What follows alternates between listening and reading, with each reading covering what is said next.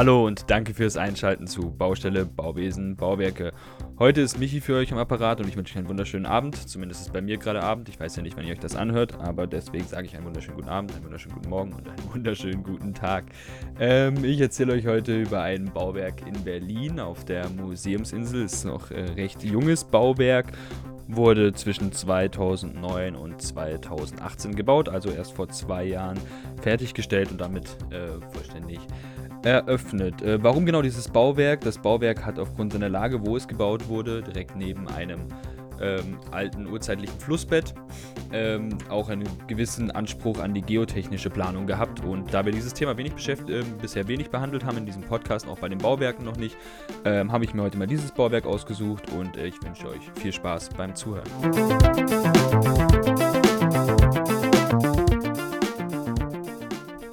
Also ich hoffe, dass ein paar von den Zuhörern sich jetzt denken, endlich wird hier auch mal Geotechnik äh, behandelt, was ja auch ein großer Teil des Bauingenieurwesens ist. Ähm, warum wir uns vorher noch nicht wirklich damit beschäftigt haben, hängt einfach auch damit zusammen, dass der Philipp und ich beide keine Experten in diesem Fachgebiet sind. Wir haben es in unserer Mastervertiefung nicht ähm, tiefer behandelt und kennen uns deswegen recht wenig damit aus. Und wir wollen auch nicht immer über irgendwelche Sachen berichten, wo wir einfach auch wenig sage ich mal, Grundwissen oder das Studium-Knowledge haben.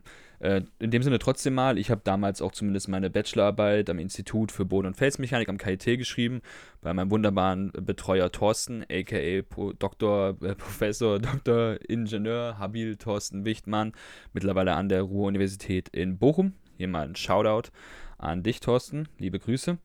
Ähm, genau, jetzt kommen wir mal zum Bauwerk. Warum ist dieses Bauwerk äh, technologisch oder geotechnisch anspruchsvoll gewesen in der Bauphase? Also es liegt ähm, neben einem urzeitlichen Flussbett, es ist auf der Museumsinsel, das ist eine Insel auf der Spree. Die wird also auf der einen Seite durch die Spree getrennt und auf der anderen Seite durch den Kupfergraben. Und der Kupfergraben ist ein sehr urzeitliches Flussbett, also da wurde schon vor etlichen Jahren, wurde das baulich quasi erschlossen und ähm, die Bodeneigenschaften in der, auf der Museumsinsel sind auch sehr speziell, weil unter dem äh, Oberflächenuntergrund befindet sich eine, eine, eine Art organische Schicht oder eine organische Schicht, die ist linsenförmig und diese Schicht wird Mudde genannt. Ähm, diese Linsenform hat dazu geführt, dass man teilweise 40 Meter tief bohren muss, um auf Baugrund zu kommen. Was dann später, was ich dann später noch erzähle, bei der Herstellung der Bohrfehle ähm, auf jeden Fall interessant war. Ähm, wie wurde die Gründung jetzt ausgeführt? Als erster Schritt, wie eigentlich bei all, fast allen deutschen Bauwerken, musste erstmal eine Kampfmittelsondierung gemacht werden. Anschließend wurde über, oberhalb der Grundwasserebene eine Arbeitsebene geschaffen, von der aus erstmal die vorhandenen Gründungselemente des vorher dort stehenden, äh, befindlichen Bauwerks äh, gezogen werden mussten. Das war damals ein Hauptstempelmagazin, das wurde kartiert und ausgebaut. Und die dabei gezogenen Holzpfähle wurden größtenteils weggeworfen. Einer davon ist heute in der Art Galerie, in der James Simon äh, Galerie, Art Galerie ist falsch, in der James Simon Galerie auch zu bestaunen und zu bewundern. Äh, die Baugruppe wurde durch rückverankerte Spundwände sowie ein gegen Auftrieb gesichertes Unterwasserbetonsohle hergestellt. Ähm, zum Einbringen der Spundwände wurde ein erschütterungsarmes Verfahren gewählt. Es war einfach auch zum Schutz der umliegenden Bauwerke, die teilweise mehrere hundert Jahre alt sind. Und da hätte es durch diese Erschütterung, durch das Einrütteln, Eindringen, Einbringen der äh, Spundwände natürlich auch durch, durch die daraus folgenden Vibrationen zu Schäden an dem alten Mauerwerk und an den alten Bestandsgebäuden kommen können. Daher wurde das erschütterungsarm eingeführt. Um den Baugrund dann anschließend zu stabilisieren, wurde eine 1,25 Meter dicke Düsenstrahlsohle eingebracht. Sie schuf auf der einen Seite den zur Schüttung der Sohle nötigen Untergrund, tragfähigen Untergrund und steifte gleichzeitig die ähm, Spundwände an den Fußpunkten aus. Der Neubau ist so auf etwa ca. 1200 Kleinbaupfählen gegründet, äh, die von der Arbeitsebene aus, die oberhalb des Grundwassers lag, ähm, eingebaut wurden. Ähm, sie dienen im Bauzustand zur Rückverankerung der Unterwasserbetonsohle, im Endzustand zur Auflagerung der endgültigen Bodenplatte.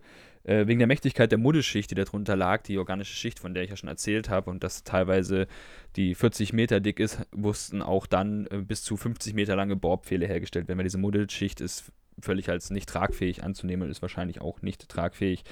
Ähm, die erste Tiefbaufirma, die an diesem Projekt gearbeitet hat, wurde nach zwei Jahren nach Projektstart ähm, rausgeschmissen ähm, weil es einfach auch zu Problemen gab. Anschließend ähm, wurde dann eine Arge eingesetzt, die dann den Aushub ausführen sollte. Also die, die Betonsohle und die Bohrpfähle waren hergestellt und jetzt sollte die Arge quasi nach der, äh, nachdem die andere Firma gefeuert wurde, besser gesagt der Vertrag gekündigt wurde, sollten die hier den Aushub ausführen. Bei der Ausführung des Aushubs ist zunächst erstmal festgestellt worden, dass die Gründungsfehler nicht ordnungsgemäß ausgeführt wurden.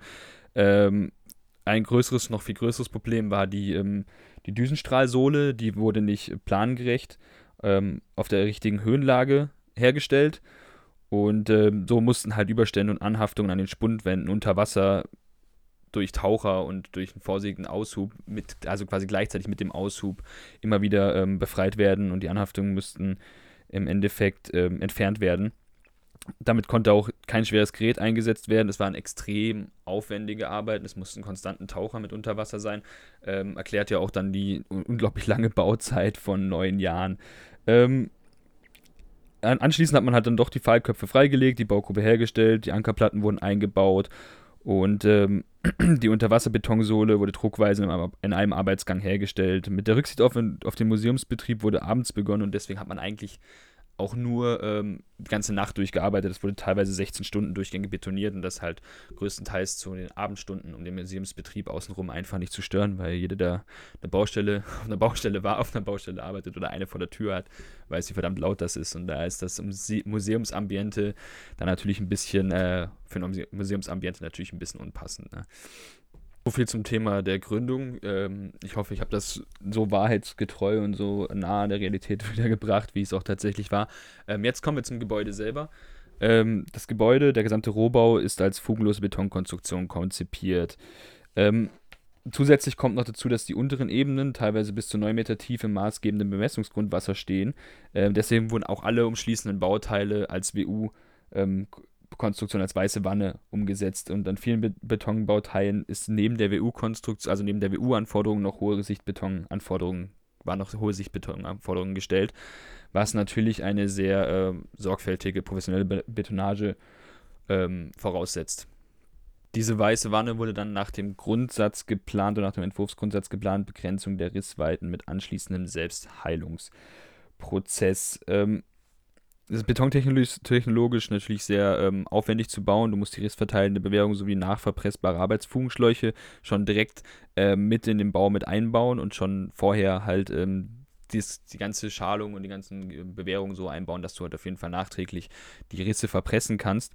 Ähm, die Risse lassen sich natürlich erst verpressen. Dieser Selbstheilungsprozess funktioniert erst, wenn quasi diese Dinger schon geflutet sind und von Wasser umgeben sind, was ja zum Teil der Baugruppe noch nicht äh, der Fall war. Daher mussten halt teilweise oberflächliche Risse, die sichtbar waren, ähm, dann schon zu dem Bauzeitpunkt äh, separat verpresst wurden und verwerten und nicht mit der ähm, mit den eingebrachten Verpressschläuchen. Neben den weitgespannten Sichtbetondecken, die dieses Gebäude quasi überspannen, ähm, ist noch auf jeden Fall ein technologisches, ingenieurtechnologisches Highlight, die 120 Meter lange Westfassade. Ähm, die erhebt sich direkt an dem Kupfergraben entlang, der ich vorhin noch benannt habe, wo auch jetzt noch ähm, kleinerer Schiffsverkehr stattfindet und befindet sich halt teilweise über und unter dem Wasser. Ähm, die Wandverkleidung ist aus großförmigen Betonfertigteigquadern und ähm, muss halt diesen ganzen Beanspruchungen, die an dieser Seite der Fassade wirken. Also da hast du natürlich Wind, Wetter, Wasserdruck, Schiffsanprall, Temperatur, äh, alles musste dieser musste dem äh, musste diese Fassade quasi standhalten. Gleichzeitig war vom Entwurf her vorgesehen, dass die Fassade zwei Knickstellen hat, an denen quasi die, also die verläuft nicht in einer Ebene komplett, sondern die hat quasi verläuft in drei Ebenen und wird mit zwei Knickstellen werden diese Ebenen diese drei Ebenen sind zueinander in der vertikalen, um die vertikale Achse verdreht. Aufgrund der hohen Temperaturunterschiede, die da äh, stattfinden, muss diese Fassade, diese Betonfertigteigquader-Fassade, äh, die ja aus drei Ebenen quasi bestand, äh, musste verschieblich gelagert sein, dass die sich ineinander quasi verschieben kann. So wurden die ähm, Elemente quasi äh, in der horizontalen Ebene am Boden aufgelagert als verschiebliche Lager ähm, also verschieblich äh, gelagert. Und äh, sind nur an einem Fixpunkt fixiert quasi die einzelnen Platten. Und untereinander, gerade in diesen Knickstellen, wurden quasi mehr oder weniger unsichtbare Fugen gebaut, wo sich das Bauteil dann auch horizontal quasi hintereinander schiebt. Also die beiden, ähm, die beiden Ebenen schieben sich dann hintereinander bzw. übereinander. Und somit war diese, ist diese Ausdehnung aufgrund der Temperaturunterschiede hier möglich.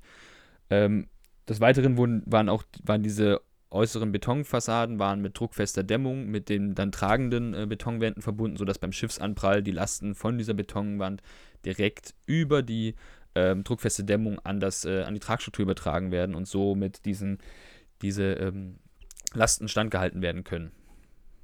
Ja, jetzt habe ich irgendwie so viel über die Technik gesprochen, dass mir gerade auffällt, dass ich gar nicht noch so gar nicht so wirklich auf das Gebäude eingegangen bin. Das Gebäude ist ein sehr beeindruckendes Bauwerk. Es ist zwar komplett Betonbau, ähm, wo man jetzt wieder aus Nachhaltigkeitsgründen natürlich drüber denken muss, was man kann, was man will, sozusagen.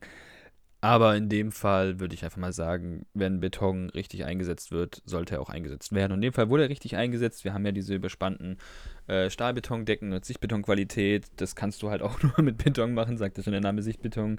Äh, und dann die ganzen Kolonnaden, die teilweise aus tragenden und nicht tragenden Stützen bestehen. Und dieser Kolonnadenhof, die halt ähm, mehrere sehr lange und sehr hohe Stahlbetonstützen äh, als Fertigteile, ähm, die da eingebaut wurden, hat diese Decke tragen und somit in, mit, in Kombination mit der freiliegenden Außentreppe ein sehr beeindruckendes Bild darstellen und einen sehr einladenden Eindruck haben. Also ein sehr schönes, offenes Gebäude. Ähm, dazu dann kann man auch mal, gerade wenn wir eh dabei sind, auch den Architekten mal nennen. Das Architektur äh, haben die ähm, David Chipperfield Architects in Berlin, London ähm, gemacht. Gehen wir auch gerade weiter und gehen mal auf die ähm, Konstruktion ein. Also die ähm, die Bauleitung hat damals DCA zusammen mit Wenzel und Wenzel aus Karlsruhe gemacht. Hier auch nochmal kurz ein Shoutout an äh, die Personen, die mich bei Wenzel und Wenzel kennen, falls sie zuhören. Äh, die Tragwerksplanung hat die Ingenieurgruppe Bauen gemacht, äh, aus Karlsruhe, Mannheim, Berlin, Freiburg. Hier auf jeden Fall auch nochmal ein Shoutout, weil da arbeiten einige Leute, die mich noch aus meinen Engineers of Borders Zeiten kennen und auch noch vom Studium. Deswegen auch ein Shoutout an euch und äh, die Namen werde ich jetzt auch nicht nennen, weil das sind ein bisschen zu viele. Ähm, genau die Bauausführung der, der Baugrube und des Tiefbaus wollte ich hier auch noch kurz nennen, wurde von einer AGE ausgeführt. Ähm, die AGE heißt NEG Berlin und ähm, haben natürlich ja auch ähm, erstmal, als sie angekommen sind, natürlich den Kahn erstmal aus dem Dreck ziehen müssen und haben dann doch das Bauwerk soweit fertiggestellt. Ähm, dann noch am Ende natürlich ein Dank, wie auch schon beim letzten Bauwerk, an den Ernst Sohn Verlag, weil die haben uns das Be Be Buch Engineering Made in Germany zur Verfügung gestellt, aus dem wir jetzt letzter Zeit diese tollen Bauwerke rausziehen, die, die wir hier vorstellen. Ähm, deswegen auch nochmal ein Dank an den Ernst Sohn Verlag. Ähm, des Weiteren, ihr habt jetzt wieder mal eine Folge gehört, ihr folgt uns wahrscheinlich eh fleißig, aber klickt auch mal auf unser Instagram, Baustelle-Bauwesen oder kommt auf unsere Homepage www.baustelle-bauwesen.de und noch als letzter Punkt, ähm, wenn ihr uns mal supporten wollt, ihr kennt unser ähm, Steady HQ, das ist so eine Seite, wo man so kleinere Pakete buchen kann und uns mal mit und, und uns mit unserer Arbeit so ein bisschen unterstützen kann. Das ist, hilft uns auf jeden Fall schon, wenn wir einfach so ein bisschen die Möglichkeit haben, auch mal uns äh, auch Infomaterial und sowas zu besorgen. Oder auch mal wieder Seminare zu besuchen, sobald es da wieder nötig wird oder nötig sein kann, dass man wieder so an solchen Seminaren und Symposien teilnehmen kann. Ansonsten wünsche ich euch einen schönen Start in die kalte Jahreszeit, die jetzt bald losgeht und freue mich auf die nächste Folge. Ciao.